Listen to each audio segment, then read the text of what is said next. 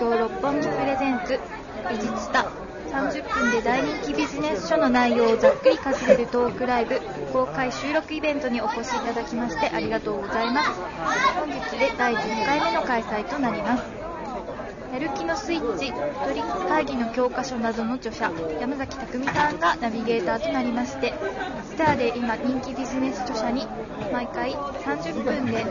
大人気ビジネス書の内容をざっくりかじれるトークライブをテーマにお話をお伺いしております。毎回音声収録を行っておりまして、山崎匠さんのポッドキャストタクラジにて後日音声配信を行っております。前回までのイベントの音声の方はすでにアップされておりますので、聞いてみてください。え今回のゲストをご紹介いたします。え今回は第10回記念ということで、えゲストの方3名お越しいただいて、豪華バージョンでお送りいたします。お1人目のゲスト、教える技術著者、石田純さん。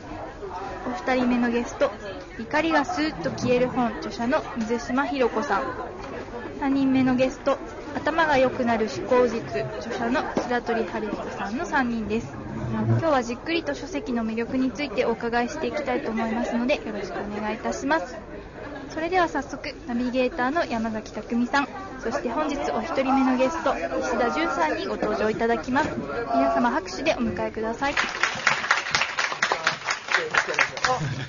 石田さん、はい、何持って歩いてるんですか？これ多分あの皆さんびっくりしたこのリュックを背負ってるんですけど、はい、これは一体何なんですか？実は僕は4月にですね、はい、頭なんですけど、あのサハラ砂漠250キロマラソンっていうのがあるんですけど、それに出ようと思ってですね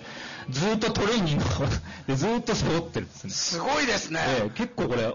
十何キロぐらいあるんですけど。さっき持たせてもらったら超重くて。で何どうしたんですか？っつって聞いたらいやもう練習不足だから今トレーニングしてんだっつって。そうなんですよ。これを背負ってえ250キロ？250キロ。1週間なんですけど自分で1週間分の食料ともう全部有田寝袋と全部背負って自分で走っていくっていう。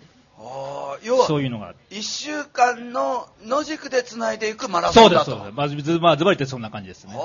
テントだけは一応あるんですけどそれが何もないので結構ハードですね。結構ハードなんですよ、ね、男前ですね。いや男前かどうかお尻術何も関係ないんですけど本当に。で男前かどうかわかんないですけど。もう石田さんと出会って僕も親しいんですけどそうですよね。あの石田さんの本を出す編集者の人たちはみんな走ることになってます。石田さんと触れた人は走ることになります 結構たくさんの人たちが走るというあの選択肢をこう選択されてますよねそうですね結構最近多いですよねすごくこれあの石田さんの人生にとって何なんですか？これですか？はいまあ、かっこよく言っちゃったらあれですけど、なんかや挑戦というかやってみたいんですよね。はい。えー、まあ、それだけです。特に何の意味をよく聞かれるんですけど、何のためにそんなことやるんですかって聞かれるんですけど、特に意味はなくて、やってみたいからやってるだけなんですけど。あらららららら。えー、要は走るだけじゃ、満足できなくて、今度は砂漠に行っちゃうわけです、ね、そうです、そうです、そうです。ちょっと一回やってみたいなと思って、自分の人生の中で、もうそれだけですね。会場があの感動したらいいのか引いたらいいのか分からなくなってます すいませんね、本当に。なかなかでもこの共感しにくかったり、その共感するとですね、漏れなく一緒に走ろうということになります。危険ですね。危険です。危険ですね、かなり。いやいやいや、でもですね、こうやってですね、まあ、リサリチャード・ブランソン、あの、はいはいはい、あバージンレコードを作って、そしてバージンエアラインっていう形になられた。彼なんかもずっとそうやって、えー、チャレンジを続ける人生でしたよね。そうですよね。有名ですよね、彼はね。気球やったりとかですね。はいはいこう速い車乗ったり。そうですよね。やってますよね。あれアドレナリンジャンキーですよね。そう挑戦したくなるみたいな。挑戦して挑戦したくなるみたいな感じと生きていけない。そうですそうですそうです。まあそんな感じですよね。はい、まあそんな石田さんが書かれた本今回この話題作教える技術ってことなんですが石田さんはですねもともと教えるお仕事をずっと長い間されてるんですよね。そうですね。はい。どちらかというとそうですね、えー、まあえっと、塾の方、はい、これ数多くやられてますよね。そうですね、100ちょっとぐらい教室をやってますけど。はい。あの、やってるっていうレベルじゃないですね。100ちょっと。いい。ね、その誤差の中で生きてる人がたくさんいるわけですよね。そんなことないです。でも、えっ、ー、と、主に学習塾と体育塾。そうですね、体育と、うん、あとはやっぱその企業のコンサルティングです、ね、ああ、はい。をやられてて、はい、ベースにあるのは何なんでしょうか？この行動科学を使ったマネジメントですね。はい。あのしっかりしたメソッドにのっとられて学習塾で教えられたりしっかりしたメソッドにのっとられて体育体を動かすことを教えたり、ね、企業のコンサルをされたりっていう、はい、そのベースにあるのがこの行動科学というのがど真ん中にそうですね。これさえ分かっていると教えれるよとそうですね。学べるよと。そうですね。いうことなんですよね。そうですね。なかなかそういう教え方を学んだ人ってあまりいないと思うので、でもその、それこそこれからなんか部下がいるとかですね、うん、あとは子供さんがいるとかっていう方が読んでもらうといいんじゃないかなと思います、ね、なるほど。じゃあ、一番初めにこの行動科学とは一体何なのかというところをやっていただくと、はい、この本の内容に迫っていくことができるのかなと思うんですが、ね、少し行動科学の方説明していただけますか、えーと、行動科学ってなんか難しそうな感じなんですけど、えーと、分かりやすく言ってしまうとですね人の内面を見ようとするのではなくてまずは具体的な行動を見てみましょうっていう感じのものですね、うんうん、なかなか内面ってわからないじゃないですか、うん、そのモチベーション上げるとかどうこうとかなかなかすぐにもできない部分もあるんですけどだけど具体的な行動はすぐに変えることができるので、はい、まずはそこから改善していきましょうということです。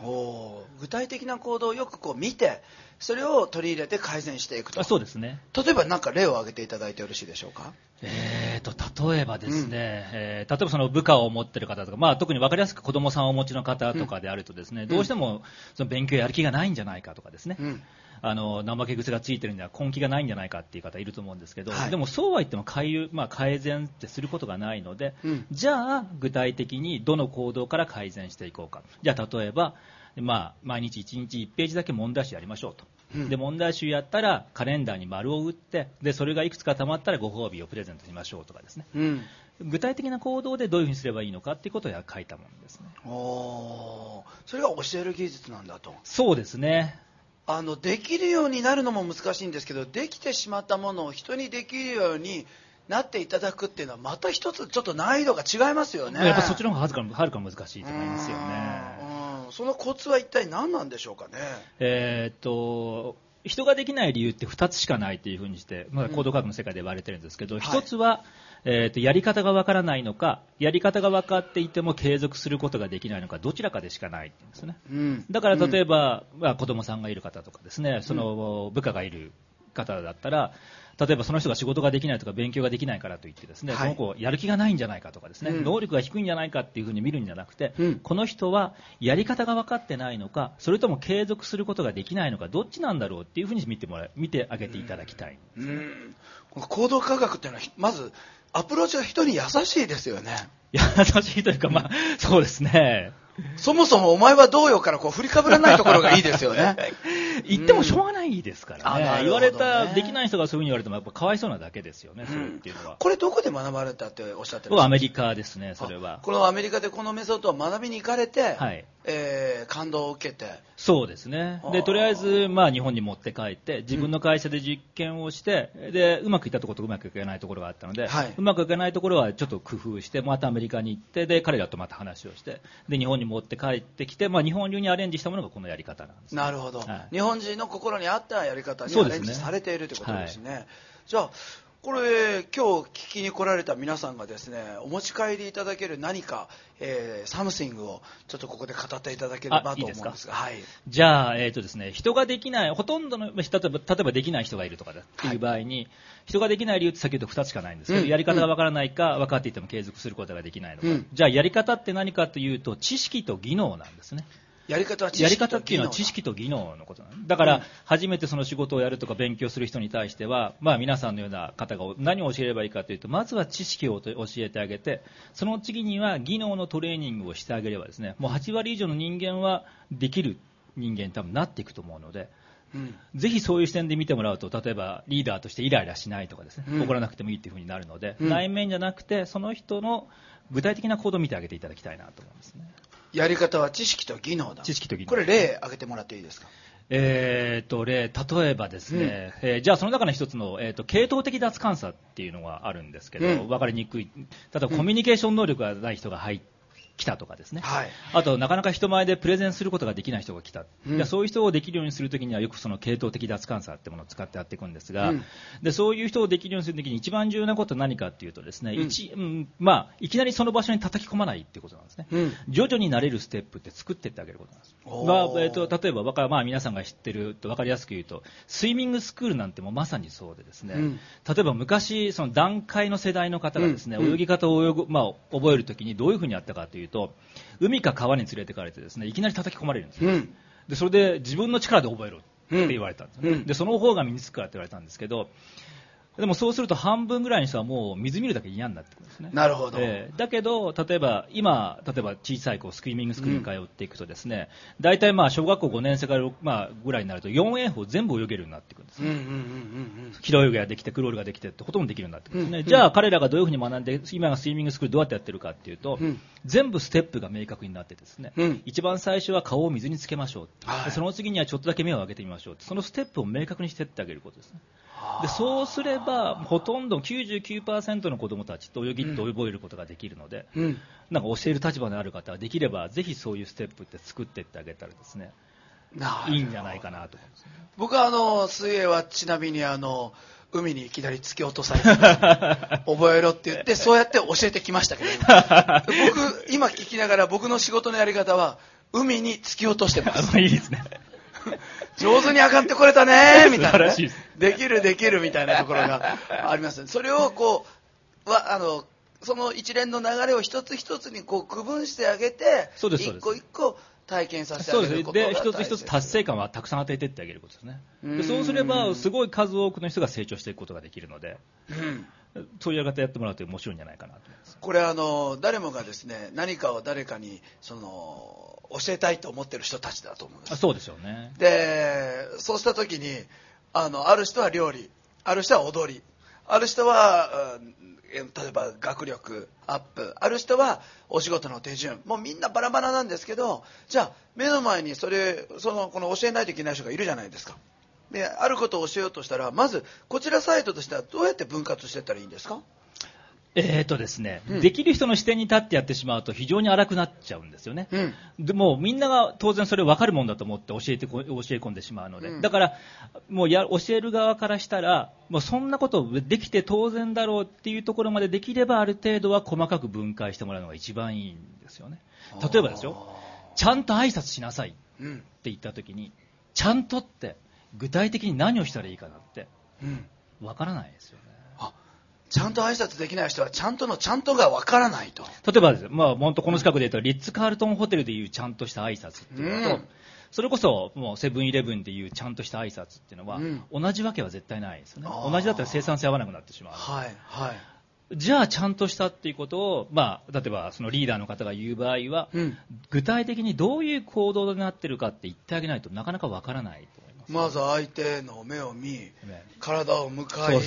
そしてえちょっとこう。いやいや、それ威嚇じゃないですか。あ、そ威嚇でしょ。でもそういうことなんですね。こうやって分解して、一つ一つのこうフェーズ分けして、そうです、そうです。第1フェーズは目を合わすことだよ、第2フェーズはこうだよ、第3フェーズはって、もう、ちょっと教えてる側から言うと、ちょっとやりすぎかなと思うぐらい。そうそう、やってもらうと、うん、もう数多くの人が育成できると思いますよね。で経験してる人とか長くその会社とかその仕事やってる人がすると、ちゃんとって言えば当たり前のことだと思うんですけど、うん、初めての人からちゃんとって言われてもですねわからないですよとなると私がいろいろ教えてるのに全くわからないじゃないのこの子たちは今の若い子たちはってこう思ってる心の奥底にあるものとは全く違い現実は自分が当たり前にできることをですねしっかり割ってあげたらほらこんなにみんなができることだったんだということに気づいていただけるということなんですね。もう本当その通りですね。そうなんですよね。その過程でコツみたいなものは何ですか？えっ、ー、とその過程でのコツはですね。うんとにかく、まず最初は分解は細かく、さっき言ったいや細かく分解をまずはしてもらうっていうことですね、はい、あとは達成感を与えるためにも、できればスモールゴールをたくさん作ってあげて、ですね、はい、いきなり遠くの先のことを求めるんじゃなくて、スモールゴールを求め作ってあげて、うん、短い時間で達成感を与えるようなものを、うん、その先生とかインストラクターとかですね、うんあとリーダーって言われる方が作ってもらうことでしょうね。あスモールゴールというのはここまでやってみようね。それができたらここまでやってみよう、ね、そうそこまで。でで少しずつステップアップさせるってこと、ね、あの電信柱まで走ろうそうですそうですマラソンだそうです。よねいきなり100キロ走ろうってできないので、うん、あのとりあえずあそこの電信柱まで走ろうとかまずは30分だけ歩いてみようとかですね、うん、ステップを明確にしてあげることでしょうね。ああそれがコツだこれそうもう本当コツですね。これあれですよね。あの誰かにやり方を教えるということでもすごく大切ですけど自分をうまく動かしていくためにもすごくこれいや本当使えますよねその通りなんですよセルフマネージメントでも全くそうなんですよ、いきなり250キロ走るって絶対できないと思うんですけど、できないと思います。できないですよね。でも30分だけ歩いてみようとかって多分できると思うんですよ。はいはい、まあ単にその積み重ねなので、うん、その達そのスモールゴールをどれぐらい作っただけかなんですよね。これあの自分自身はやればいいと分かってるけどできない人にものすごくいいですね。あ、そうですかありがとうございます。だからこうそれをフェーズ分けしてあげて、ええ、まず起きてみよう。まず歯を磨いてみよう。すごいですね、そこまで。はい、そこまですごいですそうやって、ちゃんと起きれるようになりましたみたいな。そして、まず、あの、仕事やらないといけない、頑張らないといけない、真剣にいかないと、決断しないとと思うと、動けない自分がですね、まず3本だけメール書いてみようみたいなね。よくできたねみたいな。そうそうそうまずはそこから全然いいんですよね。30分だけ歩いても多分できないことは多分いないと思うのでもうその本当その積みスモールゴールの積み重ねなんですよ。このスモールゴールというなった時にこれ目標の設定のセンスみたいなもの問われると思うんですけど、ええ、目標の設定のセンスってのは何なんですかね？えっ、ー、とよくそのストレッチゴールっていうじゃないですか、うん、線は少し背伸びをするよりちょっと高いところに設けたら方がいいっていうんですけど、うん、最初の頃はですね、うん、できれば楽に取れるものが目標にしてほしいんですね。最初のうちは、うん、で、それが慣れてきたら、徐々にストレッチゴールを作っていけばいいと思うんですけど、最初からストレッチゴールって作っちゃうとですね、うん、やっぱりどうしても人間って諦めちゃうんですね。それは別にやっても意味がないと思い始めてしまうので、だから最初のうちは、まあ、スモールゴールも必ず手が届く範囲の、うん、できれば楽に手が届く範囲のスモールゴールをたくさん作っていって、うん、それで達成感を味わっていったら徐々にストレッチゴールを作っていってもらえばいいと思うんです、ね、なるほど。あの自分が自分に与える影響以上に人に影響を与えることができないという言葉があるんですけど、はい、それと同じくしてですね自分に対して厳しい人はついついもう初めからストレッチゴールになりますよね。なりますよね。もうお前お前メール片付けろみたいなね。メールもできないのかみたいなこうなるわけ。そういう人って多分自分にも厳しいんだと思うんですけど、ええ、3通書いてみる？できるじゃない。これからやっていける人っていうのは実は自分に対しても優しい接し方ができてる人だと考えることもなんとなくできるような気がします、ね、そうですね。スモールゴール積み重ねていけば必ずラストゴールに行くので、ええ、なんとこの前が明るくなる言葉なんでしょうね。いやいやいやいやいやうんそうなんです、ね、そうです。だからそうやってやってもらうといいんじゃないですかね、まあ、コツってそれも一つのコツかもしれないですけど、はいはいはいえーとまあ、その教えてる過程でですねもうここに飛んでっていいですか？あいいですよ。どれぐらい教えればいいのか、はい、これもよくいろんな指導してる人に聞かれて何から何まで全部入っちゃったらいいんでしょうかとかいやいややっぱりやらせてその人に体験させた方がいいんじゃないでしょうか。でそのなんか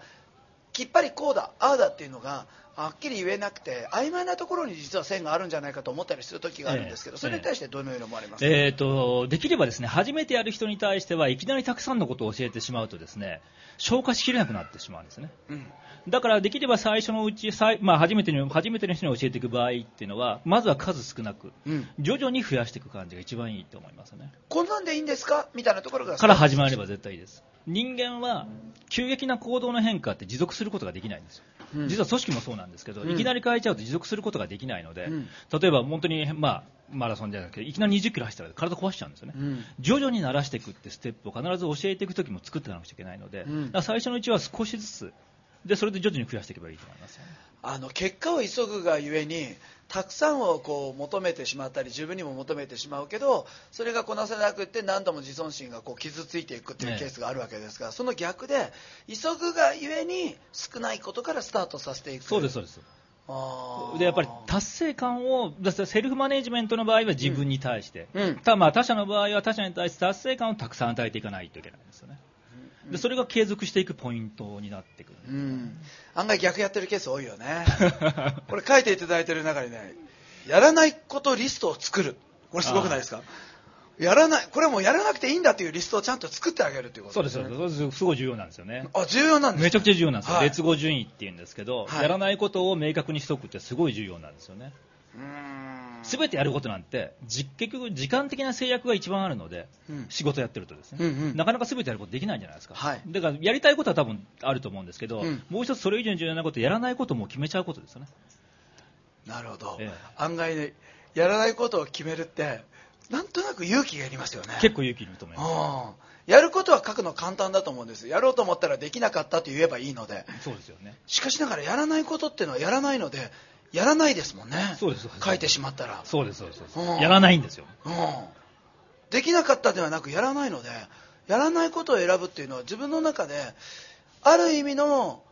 書かなかったことを絶対やるぞという覚悟も生まれるような気もし面白いですね。あそうですか。人生でまだやったことがないんですあじゃあぜひ。ぜひやらないことを。やることは多分いくらでも書けると思う。書けるんです、うん、でも時間考えると全部することできないので、うん、じゃあ何をもうやらないってその中で決めちゃうかですよね。勇気いるななんかその考えようとした時に怯えてる僕がいるんですよ。すごいですね。このね分かりました？当てにしない。これはどういう意味合いでしょうか？えっ、ー、と分かるとできるってやっぱり全然違いますよね、うんうん、分かった例えばそれ子供でもそうですけど、うん、分かったこの算数の問題って分かったって言うと大体みんな分かったって言います、うん、じゃあ解いてみなさいって言うと解けないんですよねうん、だから分かるとできるって間の間にはすごい大きな実はステップがあって、うん、そこもできるっていうところまでやっぱりその指導者がやっぱりやっていかないとですねできるようになっていかないですよね。この分かるをできにかできるに変えるサポートとして大切なことは何でしょうか？えーとですね、それは本当にいくつもあるんですけど、うんうん、分かったっていうことが知識だけ身についてるのかそれとも技能を身についてるかってわからないんですよね、だからそれやっぱりやらしてみることなんですね、分かったって言ったら、じゃあ一回やってみてっていうことですね、それをやってもらうとできるかできないかすごく明確になってくるので、まずは一応それやらしてみたらいいんじゃないですかね。なるほどね。あのこうやって100校以上の、まあ、塾を経営されていらっしゃって教える人たちにどういうふうに教えたらいいかを教えているわけですよね。なのでなんか重みを感じますね。あそうですか。そのこと言われてありがとうございます。あのある意味さっきも言いましたけどできることをまあ難しいかもしれない。でもできるようになったことをできるようにさす要はできるようになっていただく教えることは難しいけど今度は教える教える方法を教える。もしくは教える方法を教えるにはこう教えたらいいんだよということを教える。という。ちょっと何言ってるか分かんなかった。どんどんなんかこう、そのまま回ってバターになりそうです。いやいやいやいや実際すごい難しいことだと思うんですよね、それをですね難なくこのようにこなされている。中にですね褒めることが大切だという、えー、お話は今いただきましたがその後に叱ると怒るは違うんだと。これはいかがでしょうか、まあ、厳密に言うとどこまで違うかってまた,、また別なんですけど、うん、やっぱり叱た怒るっていうのはですね特にまあ人を叱ったり怒ったりするとき一番重要なことは何かっていうと人格を否定しないことなんですよね。うんなんででお前なんでそんなできないんだとかですね。なんでこんなことがわからないんだって言われても、できない人からすると答えようがないですよね、うん、できないところに対して攻撃されてそれも人格否定してるだけなんですね、うん、それはもう本当にリーダーって言われる人が自分の感情を単にぶつけてるだけの話ですね、はい、それでは育成ってできないので、うん、そうではなくて人格を否定するんじゃなくて具体的なできない行動を指摘してあげる。怒ってあげる、うん、叱ってあげるってことはすごい重要なことなんですよね。行動は変えることができるのでそこに対して言うことは全然構わないんですよ。どうしてわかんないんで人を憎ま ちょっと違いますけどね。それに似た感じですね、はい、それに似た感じですね、はい、なるほどね。あとこれもう何？石田さんの極意だと思うんですけど継続させるために大切なことああそうでしょうね、うん、やっぱりそれもさっき言った本当にスモールゴールを作っていって、うん、なんかできたらご褒美みたいなもの。自分自身もですよね、うん、ご褒美みたいなものをやることですね、でも一番は達成感なんですよ、達成感をたくさん与えてあげることですよね、あと石田さんがこう教えてる中で、ええ、みんなにブログ立ち上げて、はい、仲間を作って、え頑張ってる同士が連絡し合うってやってらっしゃるやりましたよ、昔ダイエットのやつですね、はい、経営者仲間を集めてそのダイエットっていうのをやったんですけど、うん、もう全員ブログ立ち上げさせてですね、うん、その毎日毎日体重何キロになったとかっていうものをみんなで書き合って、でそうしたらもうほとんど全員やっぱり体重落ちていったんですよね、誰か自分のこの汗を見ててくれる人がいるっていうのがいいですよね。僕はあのホテルであのマッサージをお願いして、ええ、あの夜こうやって揉んでもらう時のあのおばさんが「あなた凝ってるわね」って言われると 僕が頑張ってるのを知ってる人がここにいると思って涙が出そうになる時が素晴らしいいいですね。なので何か自分の汗を誰かが知っててほしいなと思うことがあると思うんです。この本は本当に実は事細かに、えー、分かりやすく書いてあってですね、えー、こんな場合はどうすると？えー、こんな部下の時はどうするとか年上の部下の時はどうするとか中途採用の採用の人にはどういうふうにアプローチした方がいいかと理想と現実に対してギャップを持っている人もしくは、えーと、能力の高いできる社員にはどうアドバイスするかとかこうアルバイトの人はどうとか外国人の人が入社された時にはどういうふうにアプローチしてたらいいかというもう本当に現代社会におけるですねあの誰ものクエスチョンに答えていただけるものがたくさんあの、まあ、あのページ分けして、えー、お伝えいただいているんですが最後になりますけどこのね大人数の人たちに伝える時、はいはいはい。これで大切なことって何でしょう？あもう僕は、まあ、例えば今日もすごくたくさんの方いらっしゃると思うんですけど、はい、全員に伝えるっていうことはやっぱ一人一人に伝えるっていうことをいつも考えてやっぱりやってますよね、うん、であとはやっぱりもう遠くを見て話をするっていうのを僕いつも考えてることなんですよね。うん、うん。要は皆さんこうですよっていうあまた大勢の人をこうえー、一個にして喋るんじゃなくてそうですね。その人そうそうですそうです。その人に。そうですそうですそうですそしてこのこじんまりせずに大きくこうそうです、ね、視界を広げてやっていくっていうことなんですかね。はい、まあえーとですね、その中に細かく絵とか使ったらいいよ写真とか使ったらいいよという、はい、えーと、細かい手法まで書いていただいている教える技術ということなんですけど一つはこれプレゼンテーションの技術でもありかつそれがその人にこうしっかり染み込んでいってそしてその人からまた伝わっていくっていうあの方法なので、まあ、すごいあの骨骨太のありがとうございます。あの読み応えのある本でしたよね、まあ、あのここからその砂漠に向かって、はいはいあと50人なんで。あと50人。あと50人なんですえー、石田さんの目指してる人生は何なんですか？そう、目指何なんでしょうね。そんな大したもの目指してないですけど、本当に。とりあえずなんか面白いなってものは、これからもいろんなこと挑戦していきたいなと思ってるので、うんうん、まあ砂漠の次は何かちょっとまだわかんないんですけど、はい、まあちょっといろいろやっていくと思いますよね。すごいです。あまりこう、生命に危険がないやつはさせていただいてですね、僕もあの、一緒にチャレンジできるものがあったらチャレンジしていただきたいんですけど、もう時間早いもので30分経ってしまいました。はい、えー、教える技術ということで石田純さん来ていただきました。えー、これから砂漠の方へ走っていただきえー、みんなで応援したいと思います。ありがとうございました。ありがとうございました。皆さんありがとうございました。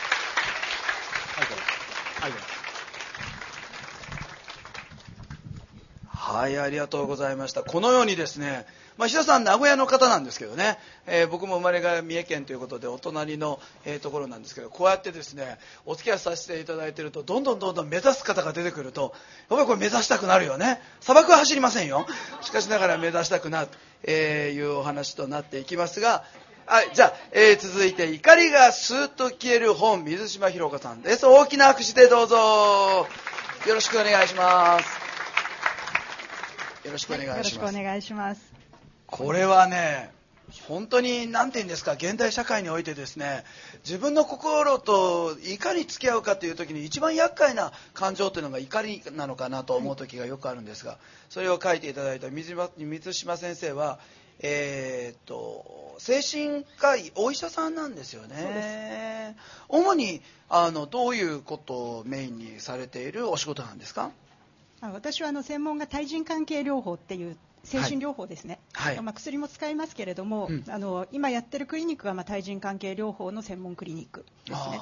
対人関係療法というのを真ん中に置かれていろいろ治療されている。そうですね。対人関係療法というのは一体何なのかっていうのを喋っていただかないとここに入っていけないですよね。入っていけないんですか？あんまり関係ないんですけどね。あんまり関係ないんですか？これあの読んでいただくと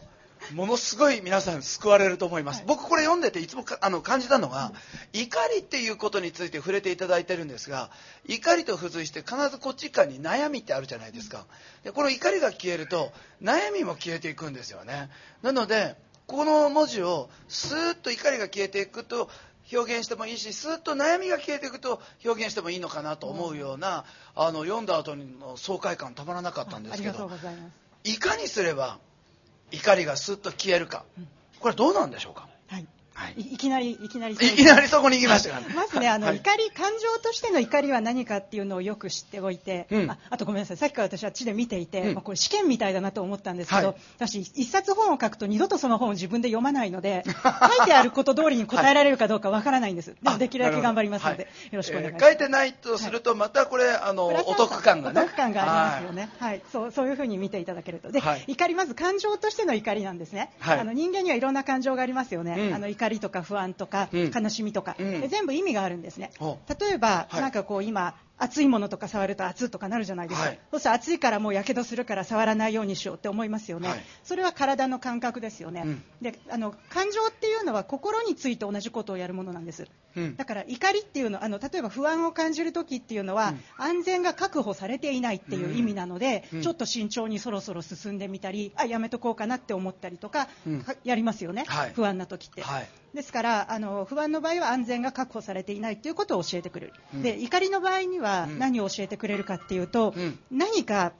何かこう自分にとって良くないことが起こってるっていうのを教えてくれるんですね。だからまあ自分がこう脅威があるとかね、はい、なんか侵害されているとかね、なんかとにかく良くないことが自分に起こっているっていうことを知らせてくれるサインなので、うん、あのそれが分かったら、あのチェックすればいいんですね。今何が起こっているんだろうと。だからあの怒りっていうのはそれを教えてくれるところまでで十分で、うん、その後別に持ち続けていなくちゃいけないものではないので、はい、えっと、ただ最初の教えてくれるところはちゃんと聞かないとダメなんです。だからよく私は怒らないようにしようとかやる人がいますよね、うん、で本当は怒るんですよ人間ですから、うん、あの何か驚異的なことがあると向かってくるんですね、でところがいや私は怒っていないとかやるとその感情を否定してしまって、はい、結局くすぶるんですね。それならもう怒ったっていうことをさっさと認めて、はい、どういう良くないことが起こってるんだろうっていうのをチェックして、うん、それを対処すればもうあとは怒りは必要ないのでそれでおしまい。なるほど。ちょっとまとめさせていただくと、はい、不安とか怒りっていうのはお知らせなんだと、うん、要は何かがあってわざわざ心の中に立ち上がった感情なんだと、はい、なのでそれはメッセージとして受け取って何がそうさせてるかを見ましょうと。そうです。でもこのあ怒ったぞと、はいでこれでもうこれ受け取って終わりなんですよ、ね、で冤罪であることもあるんですよ。だから本当はその怒りの対象っていうのはないこともあるんですよ、うん、思い込みとかね、はいはい、それじゃチェックしてみてなんだ何もなかったんだおしまいでそれでいいんですよね。ああ、なるほど。それ分割するとすごい居心地がいいですね、うん。大概こう怒るとですねその怒りの感情に支配されてですね。あの怒る自分が嫌なんですよね、はいはい、ね、あそうですね。怒る自分が嫌か怒ったまま継続するのも案外気持ちよくてですね、はい怒りはエネルギーだとか思ってません、はい、はい。なんか状況が片付いてももうちょっと怒っていたいみたいなね。ところがね、ところが怒ってる時って、なんかこうやる気があるように見えて、すごい雑になるんですよ。一番集中してる時って怒ってないと思いません、はい、そうですね。アートとかね。本当に集中されてる時めちゃくちゃ怒ってる時とかないですよね。そりゃそうですね。怒りは原動力かもしれないけれども、はい、やってる時はもう怒ってないですよね。確かにそうです、ね、だからね、自分の能力を最大限に発揮するためには、やっぱり怒りをエネルギーにしてちゃダメなんですよ。雑になります。怒りをエネルギーにすると雑になる、はい、ということはあいつに負けないぞ。俺はもう絶対もう負けないんだからっていうこのライバル心みたいな感じは ちょっと雑かもしれません要するに怒りっていうのはどういう時に役に立つかっていうと昔のね、うん、のジャングルみたいなところで、うん、危ない動物に出くわした時に、うん、その時に攻撃するエネルギーなんです。だからこうパンチとかにはいいんですよあんまり動物と出くわさないですね。でもこの現代社会のこのツタヤの中なんかでパンチしてるわけにはいかないので、そうですね、もっと丁寧にね、はい、人間関係細やかに対処しないとビジネスもうまくいかないじゃないですか。なるほど。だから怒りにかまけてやっていると雑になってしまう。なるほど。だから怒りがメッセージとして届いたら、うん、あとはもうこれをお受けして、はい、何が起きてるかを見ていくだけでいいんだと。はい、ということです。大概この怒りっていうのはあの人からやってくるケースが多いですね。多いですね、はい、それをどういうように対応してたらいいですかね。はい、人から来るものでも何でも、はい、あの変なところで転んだりとかでもいいんですけどね。うんうん、あの何でもそう怒る時っていうのは基本的には何なのかっていうと、予定が狂った時です。はい。あのこれ皆さん全部振り返ってみていただくと分かるんですけど、うんうん、怒った時っていうのは何かの形で予定が狂ってるんです、うん、あのまあ、なんかこんなはずじゃなかったっていうのはまさにそれですよね。でも例えばね、うん、あの人からメンツを潰されたとか言って怒るじゃないですか、うん、そういうのも本来だったらメンツを潰されないはずだった、自分はこういい顔してやっていればうまくいくはずだったのに、うん、誰かがとんでもないことをしでかしてくれちゃったっていうふうに予定が変わっちゃってるんですよね。だからね予定が狂っているんだっていうことをね認識するといいですね。想像していたようにことが進まないっていうそのね心の悲鳴であるだけなんです怒りっていうのはそうならなかった時に浮かぶ感情。そうです。心の悲鳴。心の悲鳴。僕実はこの本の中で一番救われたフレーズがその心の悲鳴なんです、もうそれに救われてですね、いい言葉ですよね。なんか周りみんな可愛く見えてきません？あの怒ってる人は困って悲鳴を上げてるだけなんだっていうふうに見るとね、なんかみんな愛らしくなってくるんですよ。うんうん、そこで怒ってる人は怒ってるんじゃなくて、その人の心の悲鳴なんだと。困っちゃってるんですよ。だってみんな予定が来るって困っちゃってるんだから、かわいそうな人たちじゃないですか。うん。うん、ああ、なるほどね。昔あの僕読んだ本にね、はい、怒りっていうのは自分のキャパを超えた時に、えー、どうしようもなく現れてしまう感情の表れなんだっていうふうにこう出てて、でそうすると怒るたびにそのフレーズを思い出しててですね、これキャパオーバーみたいな。なんか自尊心低くなってきた。いや、これめげそうなお話でございますけど、あの、それ結構今でも20年間ぐらい影響を受けてる 言葉なんですけど、はい、要はそれは僕の心の悲鳴なんですね。それにもう塗り替えちゃってくださいね、このこの機会に。はい、心の悲鳴。あの、はい、よくあの、歩いてて家の中で、あの家具で足の小指をガンってぶつけると、まず怒りますね。そうです。あれはこうすごい予定が狂った心の予定が狂ってます、マジでマジでと思いますよね。そういう時に限って靴下履いてなかったりとか、ねはい、痛いんですよね。痛いんですよ。あれ心の悲鳴ですよね。そうですね。僕あの今おっしゃっていらっしゃった対人、はい、対人関係療法。これねでもあのこれから有名になる治療法ですから、はい、覚えておかれるといいと思いますよ、はい対人関係療法をちょっと分かりやすく説明していただくとどうなりますか、ね、あの皆さん最近あの認知行動療法とかね認知療法っていうのは割と有名になってきてるんです、うん、さっきもちょっと行動療法の話でしたよね、はいはい、で対人関係療法っていうのはそれとこう双璧をなす、はい、だからもう横綱格なんですね両方とも、うん。うん、精神療法で科学的なエビデンスがある。だから科学的な手法で効果が確認されている、うん、えっと、2つだけの精神療法の1つみたいに考えていただいていいんですけれども。でどういうものかっていうと、えっと、私たちのその心の状態、まあ、基本的には治療法ですから病気の話なんですけれども、はい、そうじゃなくっても応用してくると、うん、えっと、つまり私たちの心の状態っていうのはとてもこう身近な対人関係に影響を受ける、まあ、当たり前なんですけどね、うん、ただね、そこに注目して何が一番こう一緒に動いていくかっていうのを見ていくことで、うつ病とかをこう薬を使わないでも治せるっていうくらいの、ね、効果があるんですね。おすごいですね、うつ病とかの摂食障害とかね、はい、あのいろいろ PTSD とかもそうですよね。えー、はい、それは僕たちがこの普段で使えますね。使えます使えます。例えばどんなものがありますか？例えばじゃあこの本に即してね今ちょっと何書いたか少し思い出してきたので、うん、この本に即して言うと、はい、役割期待のズレっていうの書いてありましたよね、はい、ありましたありました。よね、それでい。きましょう、はい、あのえっとねこう対人関係療法では全てのこう対人ストレス人に対するストレスを役割期待がずれたっていうふうに見るんですだから例えばね、うん、この人は悪い人だとか言うんじゃなくって、うん、こうして欲しかったのにこうしてくれなかったっていうレベルで見るんです、うん、で私たちはあらゆる人に対して役割を何らかの役割を期待してるんですね、例えば私なんか今ここに来た時そこですれ違った知らない人にすらある役割を期待してるんです。あの、スタヤに来てほしいっていう役割ではないですよ。そうじゃなくって何を期待していたかっていうと、知らない人として振る舞ってほしい。だから例えばその人が慣れ慣れしく近寄ってきて、うん、ようようなんて言ってきたらすごい不愉快になるわけですよ、うん。うん、それは自分が期待した役割と違うことをされてしまったから、はい、でそれはその一元さんみたいな人ですね、今の話は、はい、これがもっと身近な関係になってくると役割期待はより複雑に濃くなってきますから、ずれた時の衝撃っていうのは大きくなるわけですよね、ですからそういうふうにしていくと何がいいかっていうと、えー、と相手に評価を下してそれで終わりにならない、例えばあなたはだらしない人だから嫌いだって言っちゃうと、だらしない人ってずっとだらしないですから、自分か相手が死ぬまでストレレスは終わらないんですよね。でところがだらしなさを感じたのは何かっていうと例えば自分が貸した大切な本をね、うん、なんかケチャップをつけて返してきたとか、うん、っていうことだったとしたら、うん、私は大切な本をきれいに返してほしかったのにこの人はケチャップをつけて返してきたから自分はストレスなんだっていうふうに考えられるわけです。そうですね。そしたら次からですね、はい、あのまあ、そう言って謝ってもらってもいいしあるいは次からじゃあこの人はどこまでできるんだろうかうん、例えば人によっては次はケチャップつけないでね大切な本だからって言えば次はちゃんと丁寧にしてくれる人もいるかもしれない、うん、でもね人によってはどうしてもケチャップつけちゃう人とかいるんですよ、うん、そういう時はまたつけたケチャップと。またやったかもうねどうしてもそうしちゃう人がいるんですよ、でその度にイライラしていたら、まるでねなんか猫に対して犬になれ犬になれって言ってていつまでも怒ってるのと同じなんですケチャップつけちゃう人はケチャップつけちゃうので、じゃあどうしたらいいかっていうと大切な本は私と一緒の時にしか読まないでねとか悪いけど買ってくれるとかねそうやって役割期待を変えていけばいいんです。ああなるほど。貸したりしない。なるほど、うん、要はその人に役割を期待してると、はい、それができない時に大体お前はこうだよねと評価するんではなく、はいはい。そのケチャップをつけたとこが気になると。そう。だからケチャップをつけないで返してくれればそれでいいっていうふうにすると、うん、さっき言った選択肢の、ね、相手に合ったレベルのものをただ選べばいいんです。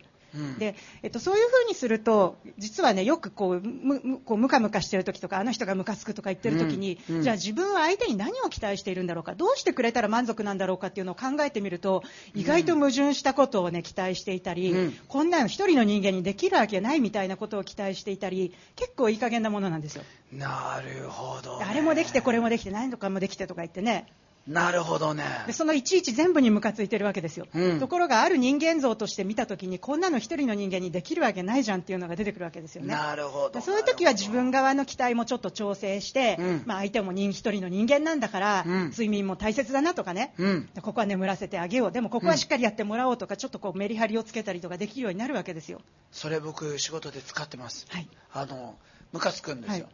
はい、なんで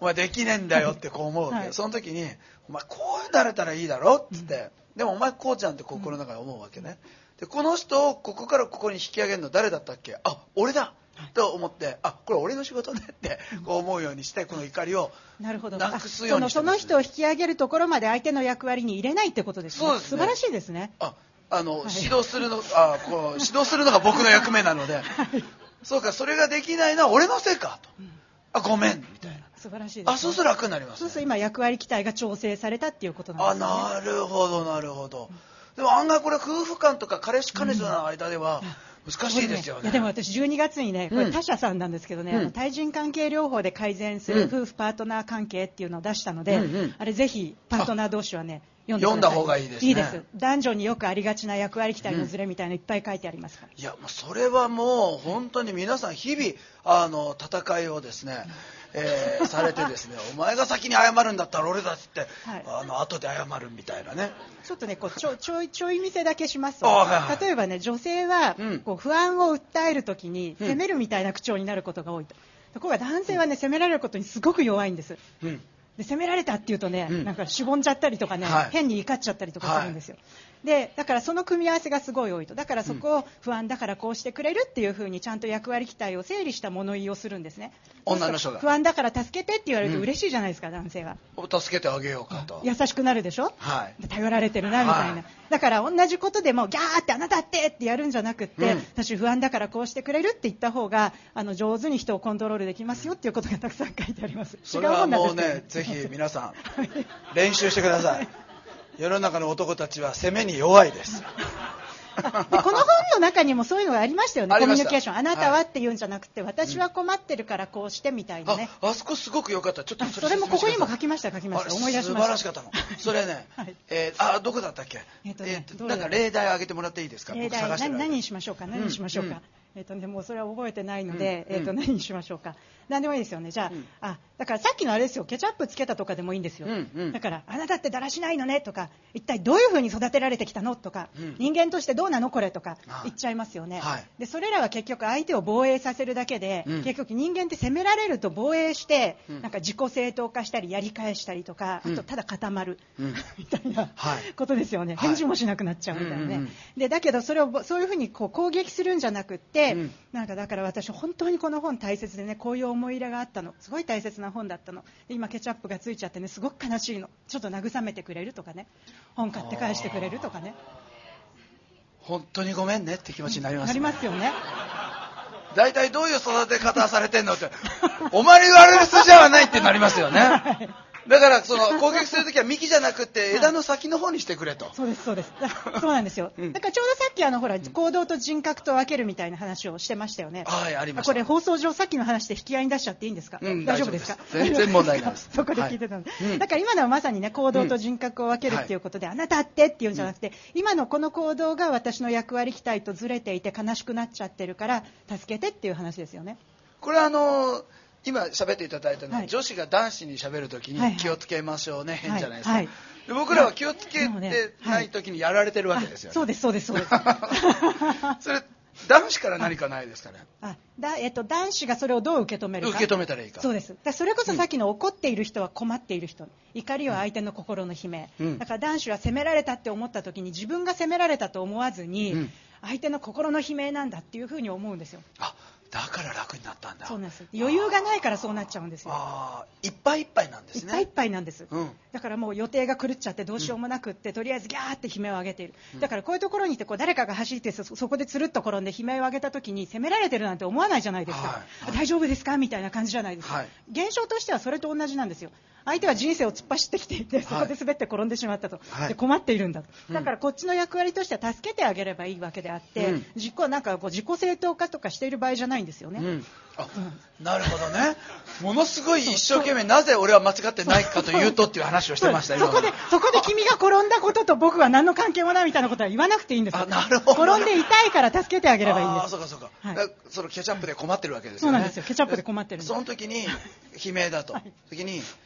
それは本当に申し訳ないことをしたねと。そうなんです、うん、そうなんです。だから申し訳ないっていう時も2つの申し訳ないがありますよね、うん、例えば本当に自分が責められて罪悪感でね自分はどうしようもないダメ人間だって思うどうしようもないの申し訳ないの時と、うん、余裕でね本当にごめんね申し訳ないねっていうこう愛の申し訳ないがあるじゃないですか、はい、だからそういうどっちの申し訳ないで話すかっていうのでもだいぶ自分の気持ちが違いますよね。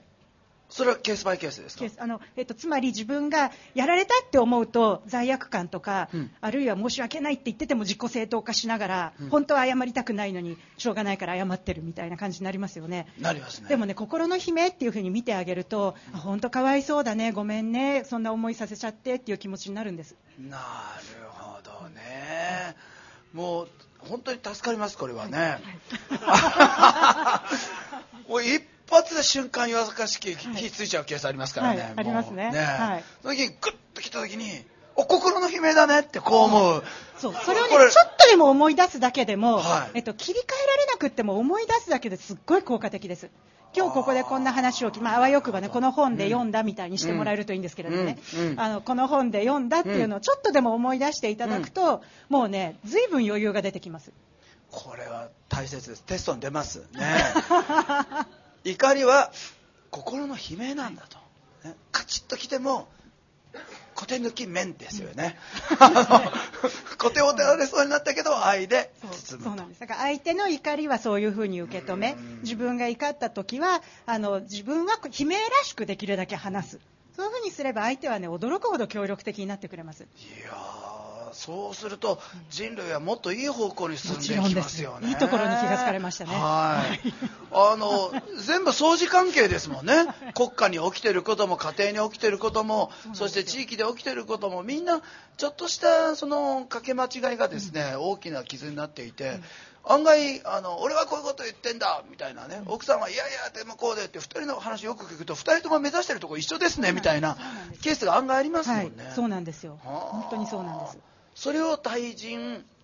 えっとね、今のは怒っている人、困っている人っていうのは、えっと、もう一つ私がボランティア活動でやっているアティテューデナルヒーリングっていうのがあって、はい、心の姿勢をね自ら選ぶことによる癒しなんですけどね。心の？姿勢アティテュードです、ね、アティテュードを自ら選ぶことによる癒しって、もうわけわかんないですよね、はい、あのつまりあの、えっとね、もうそれはね全てをこう愛愛っていうのもねなんか分かりにくい。ちょっと温かいポカポカした感じか、はいすべあと他のものは全部恐れっていう風に見るんです。だから怒りなんていうのはポカポカしてないから恐れチームなんですね、はい、恐れチームはね怒りとか罪悪感とか完璧主義とか不安とか。ね。あとべき思考何々すべきみたいな、うん、それ全部恐れチームなんですけどね、うんうん、だからその恐れチームのものはみんな恐れとして見ちゃうっていうのがさっきのねすごい簡単な見方、うん、だから怒っている人は困っている人っていうのは怒っている人っていうのはポカポカ温かく見えないから、うん、困っている人チームに入れちゃうんです、うんうん、だからそれ実はねあのうるさいアドバイスとかにもあそれも書きましたよねそういえば思い出しました、うるさいアドバイスとかにも全部適用できて、なんかうるさく言ってくる人いるじゃないですか、アドバイスって結構暴力的じゃないですか、まあ、なんでアドバイス暴力的かって知らない方に言っておくとアドバイスっていうのは現状は良くないからこういうふうに変えようねっていうものなので必ず現状否定っていうニュアンスが入るんですよ、うん、だから関係性が良くないと結構傷つけちゃったりとかしますよね、うん、悪気がないって分かってないとね、うん、でまあ、いずれにしてもこううるさいアドバイスとか言われた時って結構暴力的だったりとかもう本当うるさいみたいな時がありますよね、そういうのもこの現状に耐えられない相手の悲鳴なん。だって思うと、あの別にこうアドバイスに振り回されなくなるん。です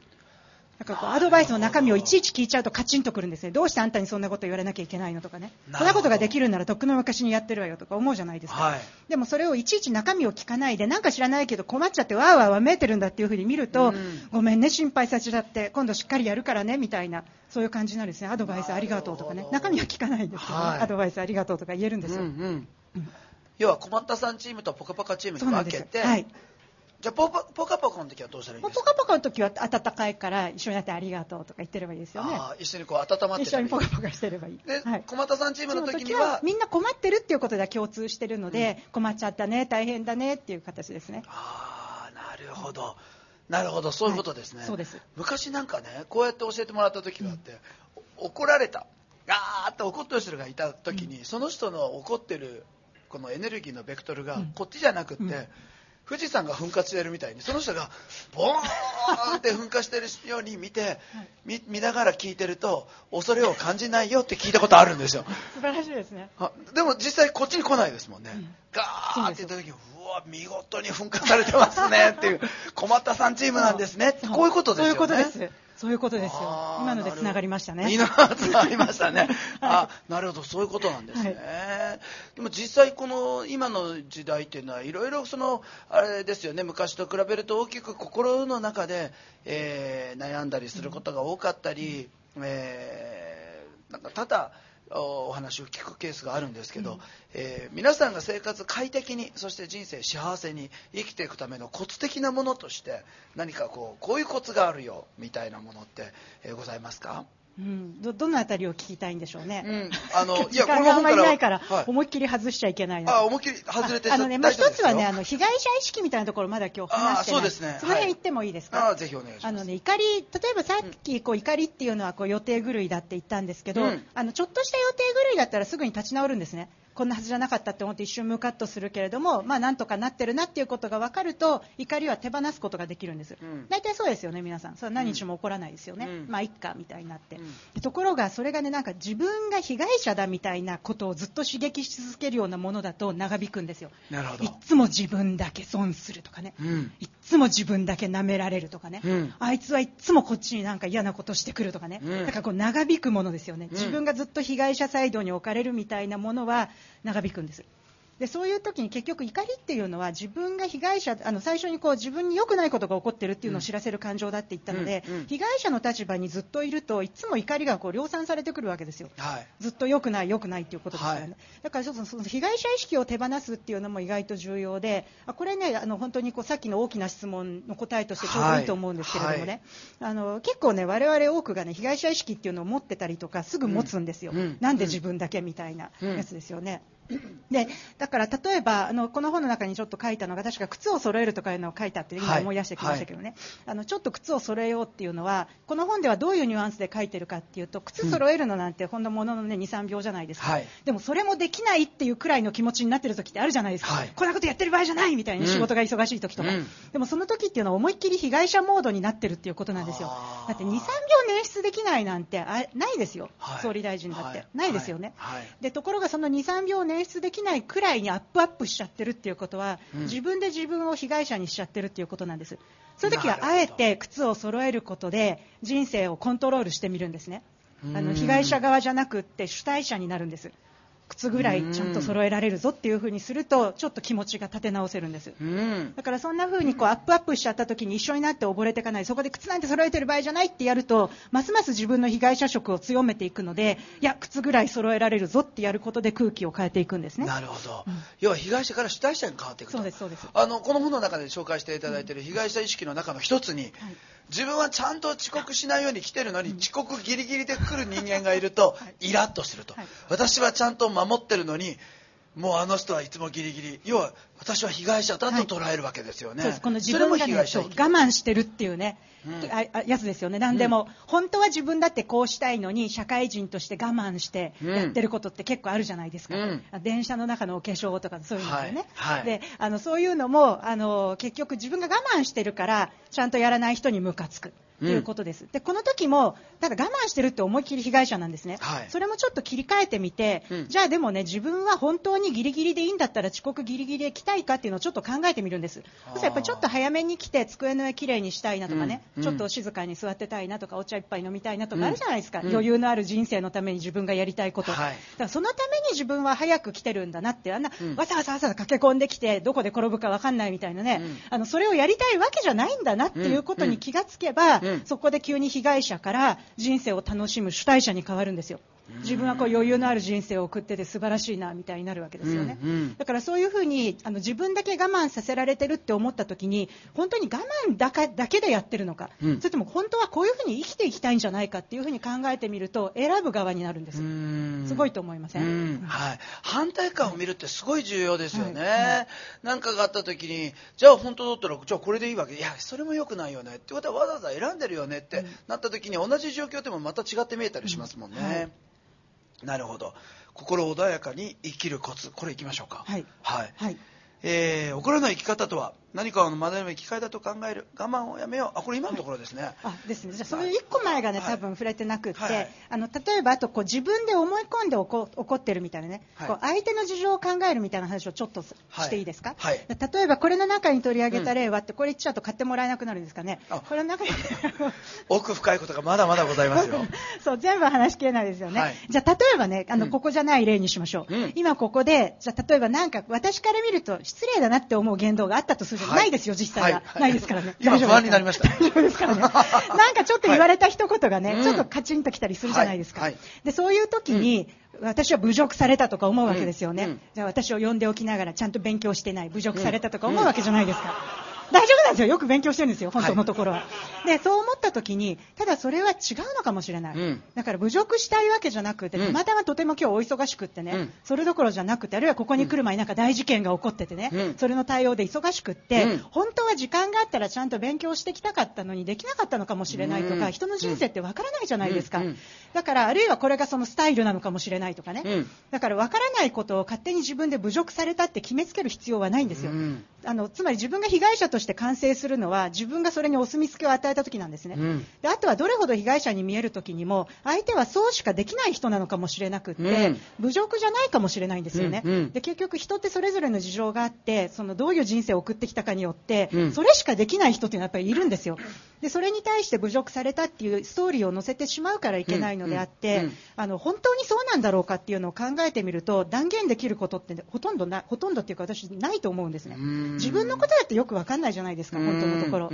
だから結局人のことなんて絶対わからない。だから断言できることがないっていうことが分かるとあの侮辱されたって断言できた時は怒ってやろうって決めておいて断言できるまでは別に怒らなくていいんだなっていうふうにしておくとあの怒る機会っていうのはあんまりなくなってくるんですよね。ほど。な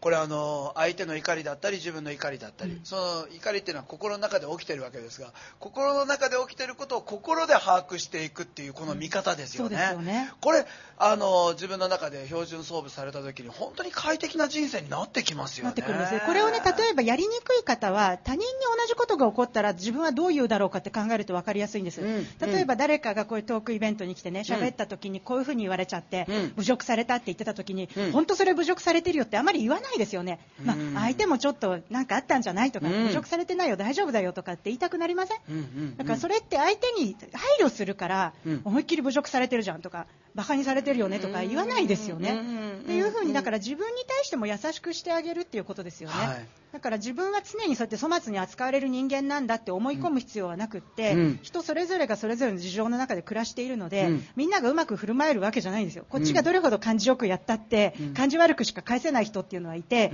それはこっちが感じよくできなかったからじゃないんですよね、で逆にこうご機嫌斜めの人たちにみんなにね、私感じよくするから必ず感じよく返してねって強制するのってなんか嫌じゃないですか、ご機嫌斜めの日はそれでいいよって思うじゃないですか、はいはい、だからそういうふうにすると自分にも優しくなるし相手にも優しくなるし怒ることっていうのはあんまりなくなってきますよね、はい、私もともとすごい怒りっぽいんですよでもこう見えて。そうなんですか。あのいわゆる気性が激しいっていうタイプでね。心の叫びが大きいわけです、ね、そうです。すぐ怒るんですよ、うん、だけどやっぱりそういうふうにやっていくとあん。まり怒らなくなってきますよね、うん、実際もう今日皆さん心の叫びがものすごい小さい音になってます 自分の心の叫びとお付き合いができるようになっちゃってますよね。よねえー、30分、はい、矢のような時間でごとく過ぎていきましたけど、本当に濃い内容でございまして、えー、今聞いていただいた中から家に持ち帰って広げたいなと思うことがたくさんあるんじゃないでしょうか。えー、怒りがスッと消える本、えー、水島ひろ子さん来ていただきました。はいありがとうございました。はい、大きな拍手を。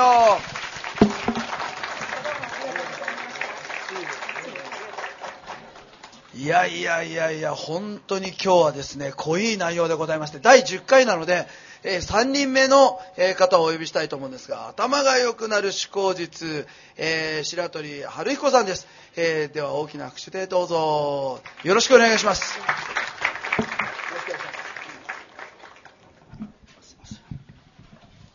えー、白鳥さん、今日はどうもよろしくお願いします。はい、どうもよろしくお願いします。もう、今日はですね、この頭が良くなる思考術という本なんですが、まあ、書かれてる内容は、奥深い内容を書いていただいております。ありがとうございます。いや、6年前の本ですから。はい。はい。ああ、これ白鳥さん自体がですね、はい、どういう人生を歩まれて、今まで来られた方なのかなってすごい興味。普通の人生普通なんですか、うん、どう見ても普通の感じがしないのでございますが、えー、今日はですね、まずこの本の内容に行く前に、一体白鳥さんは誰なのかということをですね僕ちょっと聞いてみたいなってもう皆さんが本当にあのよく知ってらっしゃるのはこのニーチェの言葉を、えー、訳されていただいたということであのたくさんの人の心に届いた本になりましたよね。はい、はい、えー、お生まれがこれ青森なんですね。青森市ですね。はい。もともとずっと青森で生まれて。そうですね。はい。いくつぐらいから東京なんですか？18からですね、はい、じゃあ青森で高校まで過ごされて。それから東京それからドイツそしてまた東京ですね。このドイツはこのベルリン自由大学ということで、はいはい、この時代のベルリンこれどの時代のベルリンですか？だから東西分裂してる時代ですよね。まだ東ドイツがあった時代のベルリン、はい、その時代のベルリンですよね、あの壁があった頃のベルリンです。壁のあった時のベルリンを肉眼でそしてそこで生活を体験するというケースこれなかなかあの稀有な状態だと思うんですけどどうでしょうか？多分、はい、今から考えればそうでしょうね。ね昔はあの壁の近くで住んでましたので。ああとなるとミッテとかあの辺ですか？いや、あのーはい、南の方です。あ、もっと南の方なんですね。はい、そのベルリンに行かれてた時は何を勉強されてらっしゃったんですか？えー、哲学と宗教と文学ですね。あ、そうですよね、はい、この本の内容は本当に今おっしゃっていただいた哲学と文学と宗教のあのこうハーモニーっていうんですかね。スーッとスピード速く読んでしまうにはあまりにももったいないフレーズが多くてですねで読みやすい形で、えー、っと一つ例えば言葉の意味を正確にしあの知れとこうありますと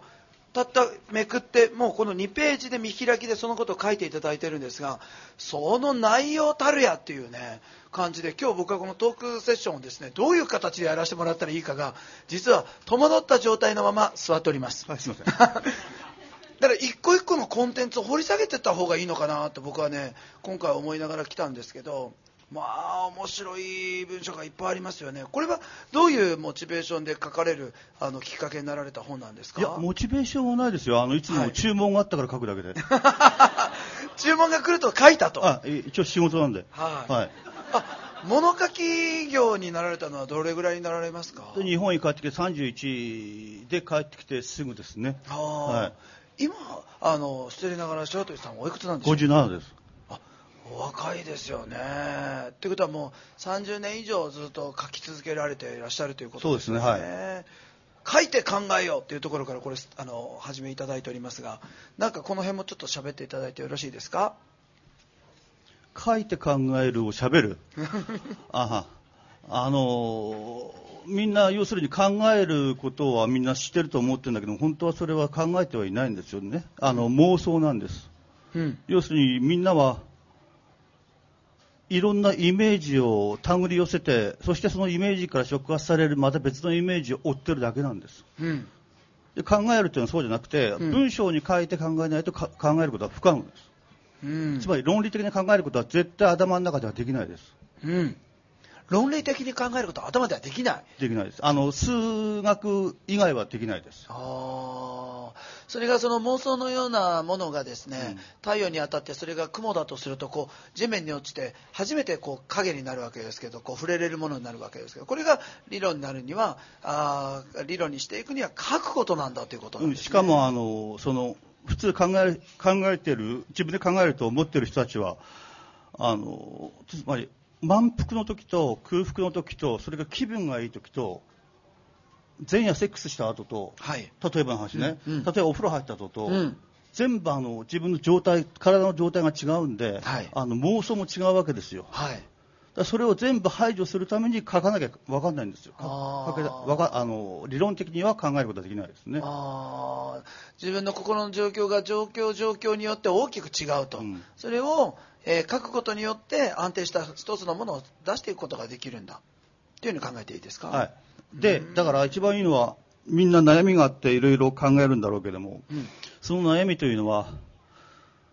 書いてみればいいんですよ全部。あのこんなでかいあのなんて言うんだろうボール紙でも、うん、それ大体200個か300個出てくるんですよ。で全部短文で書くんです。例えば悩みをね、はい、今自分がイライラしていることとか、うん、全部書くんですけどもそしてそれを次の朝起きてご飯食べてからもう一回見直すんですよ、はい、でそれを今度あのその中でその書いた項目が200から300あった場合、うん、その中の自分の想像に過ぎないもの事実では決してないもの、あるいは自分の希望とか観測とか感情が入っているものを全部消していくんです、うん、すると最後には2つ3つしか残らないんですよ、それが事実です。ですからそこから考えればいいんですよ、だから、事実じゃない例を挙げていただいていいですか？書く前は、うん、そのいろんな事実じゃないことで悩んでるんです。うん、書いちゃうと事実が何か分かっちゃうんです。嫌われてるかもしれないみたいなものですそうそうそうこれ事実じゃないですよね。嫌われてるかもしれないけど、嫌われてないかもしれませんよね。うん、だから彼の、彼の背広から香水の匂いがするというのは、他の女性の香水の匂いがするというのは事実だけども、だからといって浮気したとは限らない。それ事実じゃないと。はい。そうでしょ？意味は、意味わかります、うんうん、事実は香水の匂いがするんだけども、それは事実かもしれないけども、浮気したとは限らない。あこれ消しちゃうわけですね。消しちゃうんです。あで、事実だけを残すと。はい。その時に初めて自分のリアルが生まれる。リアルというか、あの、何を考えればいいかがわかる。あ何を考えればいいかわかる、うん、この本は、こういう形になってるんです。なので、こう一つこうめくっていただくとですね、一つ言葉の意味を知れ、一つ何々をやれ、一つ何々ってなるので、ズドンズドンって全部がね、深いんですよね。ちょっとなんか他に見てみましょうかね。このあの言葉のこれですね言葉の意味を正確に知れというのはですね結構ドキッとしまして例を挙げていただいてるんですねこの言葉はこういうのをちゃんと正確に言えるか君はっていうのがあるんですけど言えないんですほとんどでも頭で思考するときにこの言葉を使って僕たちは思考してるんです。なので意味のわからないニュアンスで捉えた、えーえー、言葉を並べて自分の意識の構築をしているので結局自分の中では捉えられない構築になっているんだということを気づく文章ですよね。そうですねはい、はい。いやこういう形でね一個一個が骨太ですよ。これあのこういう文章がこう出てきたっていうのはもともと白鳥さん自体の心の中にあるこう泉のあの根源のところに何があるんですか？あそれはあの身体論です。身体論？あの体をもっと大事にしようという考えがあります。例えば今の人たちはあの悩む人悩む人もそうなんですけどあと迷う人もそうなんですけどみんな概念で迷ってるんです、はい、概念であの概念をたくさん使ってるわけです、うん、つまり幸福になりたいとか、うん、成功したいとか、金持ちになりたいとか、うん、それは全部概念です、例えば成功の中身中身について誰も知らないです、幸福の中身も知らないです、だから概念でいくら考えてもどこにもたどり着かない、というのはもやもやしたものをもやもや考えるからまずいんです、そうじゃなくて違うふうに考える。つまり体で考えればいいんです、体で考える。自分で自分に快適なことをすればいいんです、うん、そういう趣旨があの根底にはありますね。あ自分の体がそのことを快適と捉えるか捉えないかでまず判断するということですか？いや快適というつまり頭で考えないということです。頭で考えないさっき言ったようにほら概念ばっかりで悩んでる人たちがいるいるわけです、うん、観念とか想像とか妄想で、うん。うん、そうじゃなくて実際には何があったのということを考えるんです事実だけで考える、そして自分の体が快適であることを大切にする。うん、でも、しかし多くの商売は、うん、みんなの頭の中にある観念なりあの想像、妄想をねあの刺激する商品が多いわけです。こんなこと言っていいかどうか知りませんけど、例えば、痩せる薬とかダイエットのなんとかっていうのはそれはみんな妄想です、彼らの、うん、でも実際に痩せる体鍛えるのはやはり運動だけできないわけですよ、うん、それをしかし商売してるのが多いんでみんな頭で考えちゃう、うん。まあ、ほとんどこうみんなが今考えてる妄想です。吹き出しに出したらもう本当にそれだけでも一日楽しめるあの時間となるかもしれませんがその中でそれをもっとリアルなものにしていこうということなんですよね。はいこれも僕すごい面白いんですけどなぜどうしてと問えということですよね、はい、あのなぜどうしてが分からず印象だけで左右されてですね、えー、時を過ごすことが多いのかもしれませんがこれをちょっと喋っていただいてそれもあれですねあの結局みんながやってるからとか世間ではこう言うからとか、うん、あれ友達がこういうふうにやってるからとかあるいは会社の風土がこういう風だからというふうに考えちゃうんですよ、うん、だから自分の疑問をはっきり言わないわけですよみんな、うん、きっと疑問みんなのあの自分の疑問はきっとこうなんだろうというふうに想定しちゃうんですよ、うん、それはもうやめようということです、うん。はっきり言えば、ですからもっとあからさまにしようということです、なぜどうしてと問うことによって、ええ、うんこの41ページにもあるですねこの自分の頭を使えっていうのは面白いですね。あの例えば事件が起きてみたり、えー、ニュースで何かを見た時にあワイドショーで何かが報道されそちらにそちらにこう流されていくケースってあの多かったりまた流そうとするような媒体が世の中にはたくさんあると思うんですけど、はい、この自分の頭を使え。ですからあの今も言ったように世間体、うん、もしくはあの世間がそう思ってるからとかいうふうにみんな考えちゃうんですけど、うん、あるいは自分の彼氏がこう言うからあるいは自分の旦那がこう言うから、うん、とにかく自分の周りにいる人に影響されて要するにバイアスをかけられて、自分の考えを変えちゃうわけですよみんな、そうじゃなくて自分の頭で一から考えてみると違う風になるよということを言ってるわけですよ、うん、つつまりそれは個性なんですけども、うん、その個性を出すと恥ずかしくなっちゃいけないと思う、うん、例えばもちろんファッションで出すのはいいんですけども、はい、ファッションだけでは足りないです、もっともっと頭を使って意見を述べていけよということですね。そうですね。しかもあからさまにね。はい。はい、あのちょうどこの前あのスペインに長く住んでた友達が日本に帰ってきてですね、あのその子と喋ってる時にその映画を見終わった後。その映画は大体2時間ぐらいですよねそれを見終わった後大体この仲間と2時間ぐらいその映画について語り合うとでそのヨーロッパにはカフェカルチャーがあってみんながこう意見を述べ合ってですねいや俺はあれはこう思うぞ。いやお前はそう言うけど俺はこう思うぞっていうこの時間があると、はい、でも日本に帰ってくると怖かったねとか あの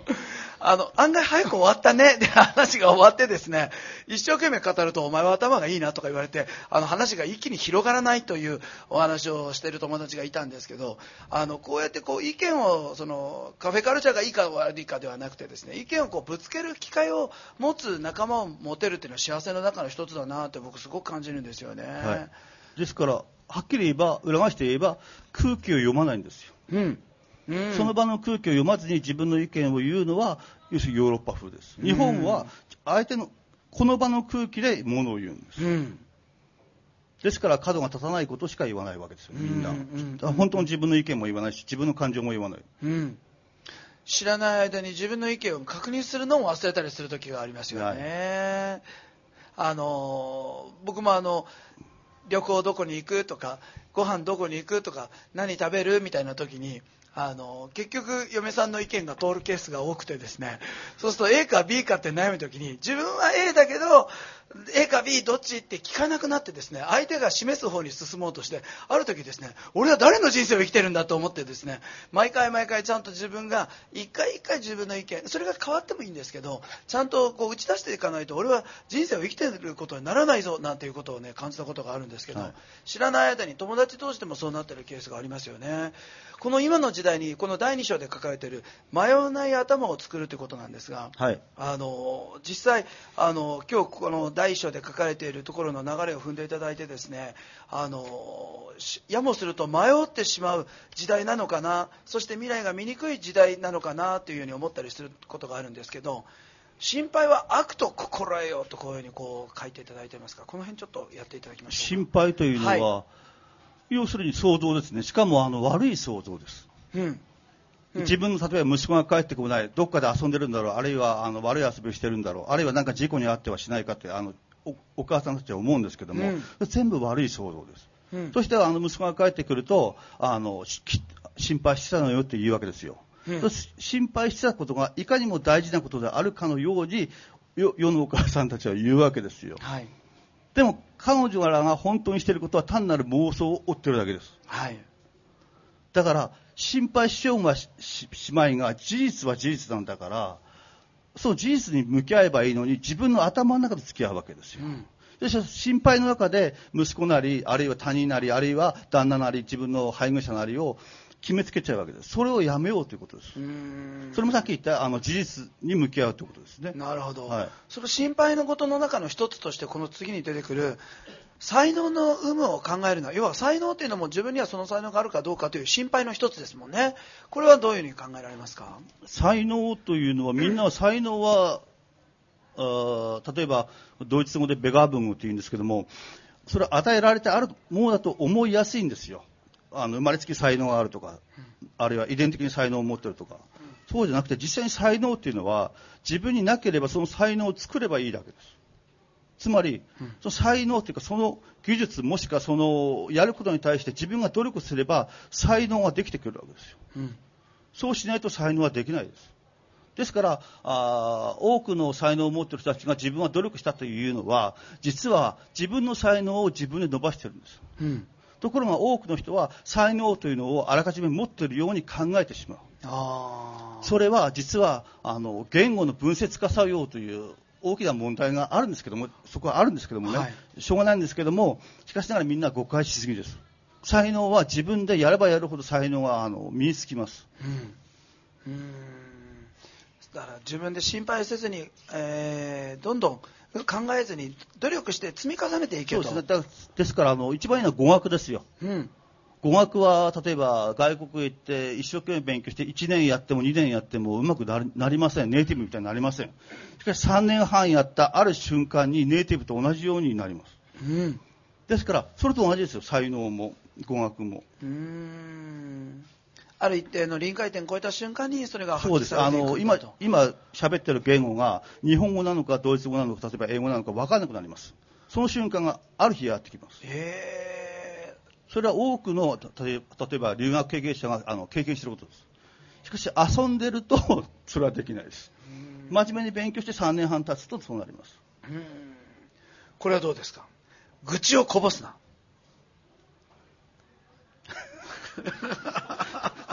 何書いてるんですか いやいや6年前の本だから、ね、僕は。愚痴をこぼすな。なんかねあのお父さんと一緒にいる感じですこれはすごいバシッとね、はい、愚痴をこぼすなというのは、はい、結局そういうふうな愚痴を言っちゃうとそれは愚痴というのは大体して価値観なんですよ内容は、はい、誰々が悪いだの誰々がどうのこうのだとかあいつはどうのこうのとか、うん、全部価値観なんですよ、うん、その価値観を一旦言葉にしてしまうとそこで自分の頭がそういうふうに固まっちゃうんです、うんうん、脳としてね、はい。次の別の考え方ができなくなる、うん、自分の頭を固めるには愚痴を言うのが一番いいんです、うん、ですからあの要するに我々我々っていうかあのみんな若い人が確かに見れば頭の固い親父というのはそれですよ、うん、これこれはこういうものだこれこれはこういうこうであるに違いないあるいは女とは男とはそういうことを言ってる連中はみんなそういうふうに新しい発想ができないです。うん、新しい発想ができないということは時代に合わない。時代に合わないということは時代を送るの親父。うんあの第3章に入ってくると楽しく生きる頭を作るってこうあるんですけど心の持ち方を変えよう。これはどうでしょう、うん、本当にさ6年前だからごめんなさい、うん、うん、そうですね。心の持ち方を変えるのが大事と誰でも言ってるんですけども結局これはあの身体と関係します、うん、つまりあの食ちゃんとした食事ができてるかとか、はい、睡眠がちゃんと取れてる場合と、やはり違います。あの体の考え方も違います、うん、ですからある意味で健康でなければまともな考え方はあの難しいです。それはさっきのこの水島先生の方が詳しいと思うんですけども、はいはい、でもこの健康と幸せすごい近いですもんね、というかそのものでありますよねそれが心の持ち方を決めてくれると。あと仕事を喜びにせよっていうのがあるんですけど先生にとって仕事というのはどういうように捉えていらっしゃいます？どういうふうに捉えてるというどういう何を質問ですか？先生にとって仕事とは何ですか？仕事。はい。僕の仕事は仕事といっても僕は何も所属してないし注文に応じて書くだけですからね。うんいやいや本当に。こういう物書きって意外とね惨めなんですよ。ですから本が売れなきゃ仕事仕事が来ませんし本が売れれば売れたで仕事がたくさん来ますし、大変です、うん、いつからこう物書きになろうとされたんですか？それはもちろん若い時からそう思ってはいました、はい、もうずっと思われてたことなんです、ね、思ってたけどもやってもいました。あもうすでに書いてらっしゃったそうですはい。へえあのタイプ的に言うとこう朝方とか夜型とかあの隙間時間を使っていく型とかいろいろあると思うんですいやあの用事の合間に書いてるだけであの何も決まってません。ああ先生は一体どういうライフスタイルを送ってらっしゃるんですか？ライフスタイルは朝起きて、はい、あお茶飲んでそれから今日はどこでご飯食べようかなと外に出ます。はい、はい、それだけです。でそのいやいやいや実際にそうですけど。合間合間に書かれてるとそうですねはい。あというだと今日どこで食べるかがメインなわけですよね。まあそうですねはい 先生はあの地域的にどちらにお住まいなんですか？今3年前からあの親の介護とかあのいろいろあって、はい、今青森にいますけども。青森にいらっしゃるんですか、はい、えー、そうなんですね。あのー、先生の大好きな時間っていうのはどんな時間が先生にとっての大好きな時間なんですか？あそれは夕方にあの音楽聴いてる時ですね。あの音楽聴きながら原稿書いてる時ですね。あ先生は何を聞かれますか？いやたくさん聞きますあのジャズでもボサノバでも。例えばクラシックだったらサティとか。あなんか先生があの見えるようで見えない感じなのがこのミステリアスな感じがしますよね。いやいやいい加減に来てるわ。適当に来てるんです。でもあの今日来られてる方の中で先生みたく生きれたらいいなと思う人すごいいらっしゃるような気がするんですけど。あの物書きはしんどいです。やめた方がいいです あまりにもしんどい。先生の苦しみは何ですか？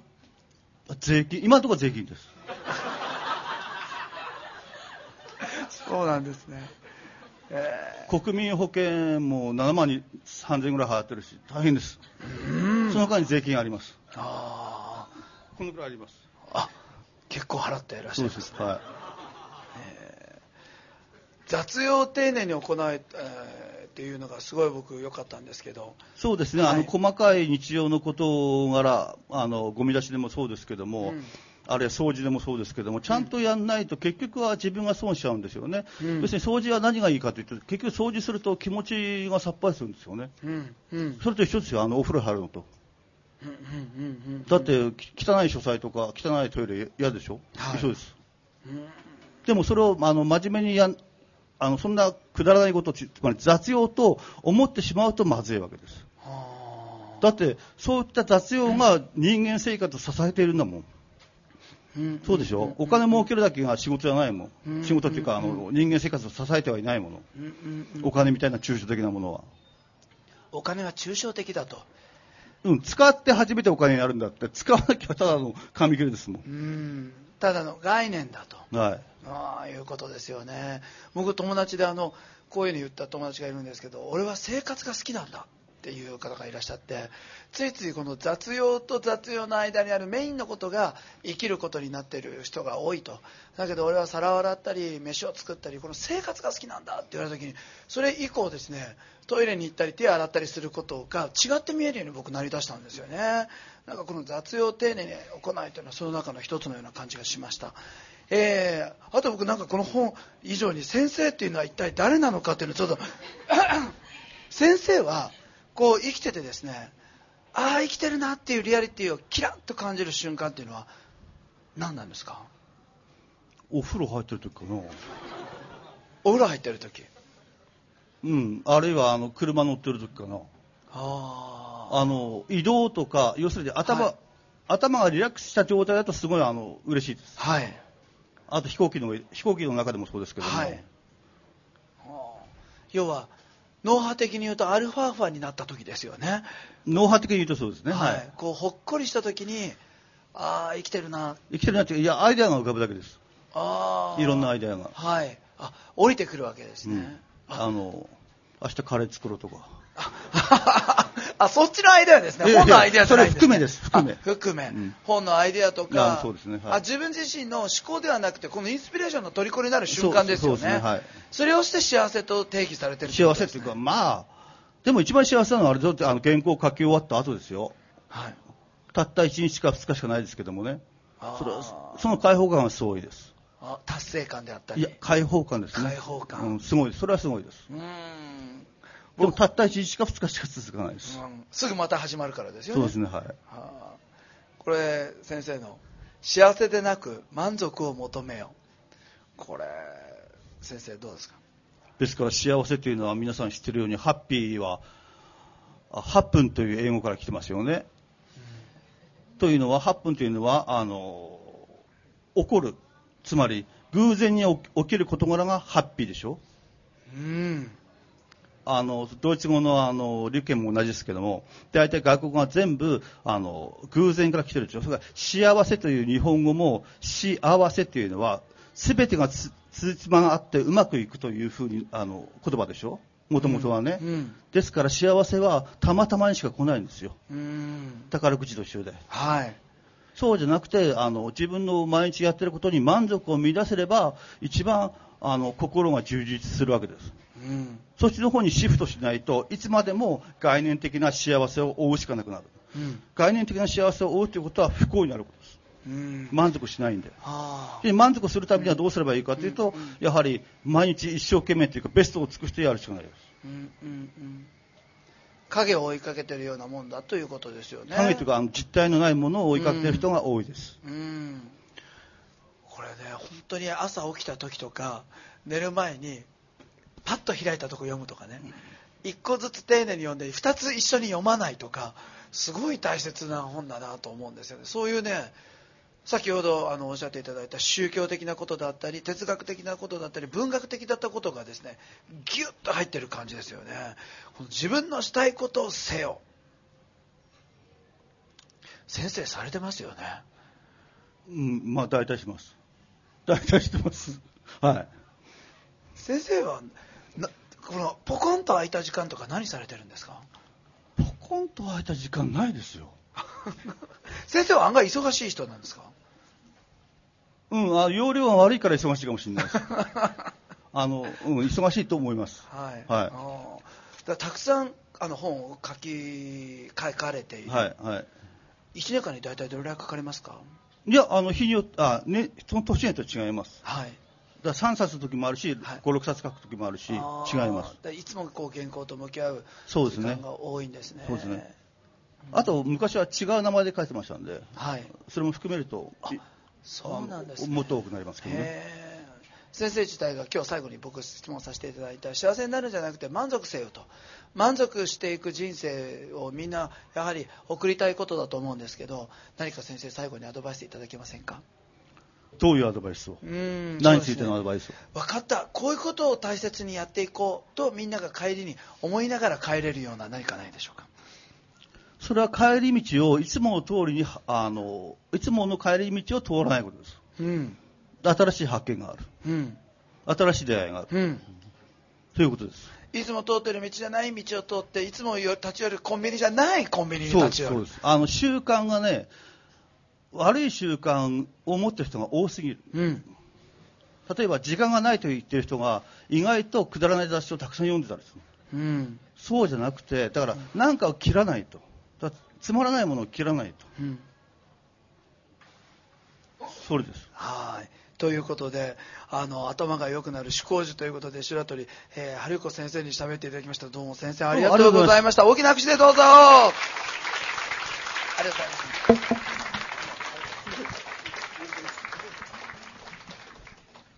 ということで本日もねえー、教える技術石田先生ねあのー、本当にあの砂漠気をつけてぜひ行ってきてください。そして、えー、水村先生の方から怒りがスーッと消える本。相手の怒りは心の叫びだった。すごかったですね。そしてもう本当にあの白鳥先生魅力的ですよね。ファンになっちゃいましたね。ね、はい、あのなんていうんですか持ってるリズムの違いは何なんですかね。あの多分先生の持ってるなんか価値観のドーンって背中にある大きいものがちらりちらりと見えたんですけどこれトータルで読んでいただくとそれがあの発見していただけるのかなというふうにね、えー、感じたりしました。いかがでしたか？いや今日は本当に全然タイプの違う3名のゲストに来ていただいて、うんはい、なんか私匠さんタモさんみたいになってきたなって最近そういうそういうように判断された時には事情があるんだなと思えばいいんですよねありがとうございます。ありがとうございます。はい。ということで、はい、第10回でしたね、今回は。はい。ね、毎月毎月月1でやってるんですけど、今日なんかもう30分前からすごいたくさんの人が集まっていただきまして、ね、びっくり仰天でございました。はい。ありがとうございます。最後に山崎匠さんにも大きな拍手を、どうもありがとうございました。